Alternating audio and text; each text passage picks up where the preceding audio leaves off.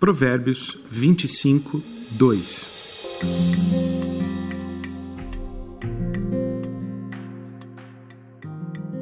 É direito de Deus ocultar certas coisas, e é direito do rei tentar descobri-las.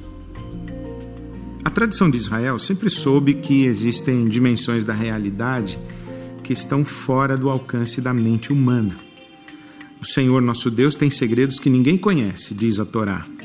O profeta Isaías escreveu dizendo: Meus pensamentos são muito diferentes dos seus.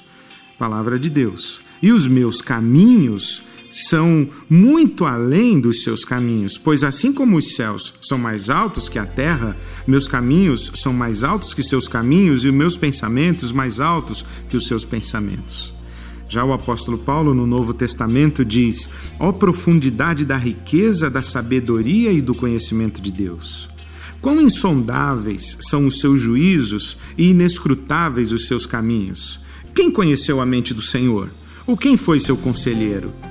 Esse era um hino que os cristãos do primeiro século cantavam. Os mistérios de Deus, entretanto, não são coisas que jamais conheceremos ou que nos estão ocultas. Os mistérios de Deus são realidades que jamais conheceremos totalmente, pois nunca as exploraremos por completo. São como um livro cujas páginas se multiplicam à medida que avançamos na leitura. Essa foi a maneira que Deus escolheu de se revelar. Além da obviedade e muito além da racionalidade humana.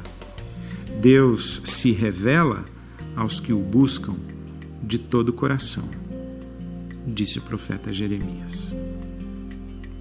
Esse é mais um provérbio sobre viver, porque viver é mais que sobreviver.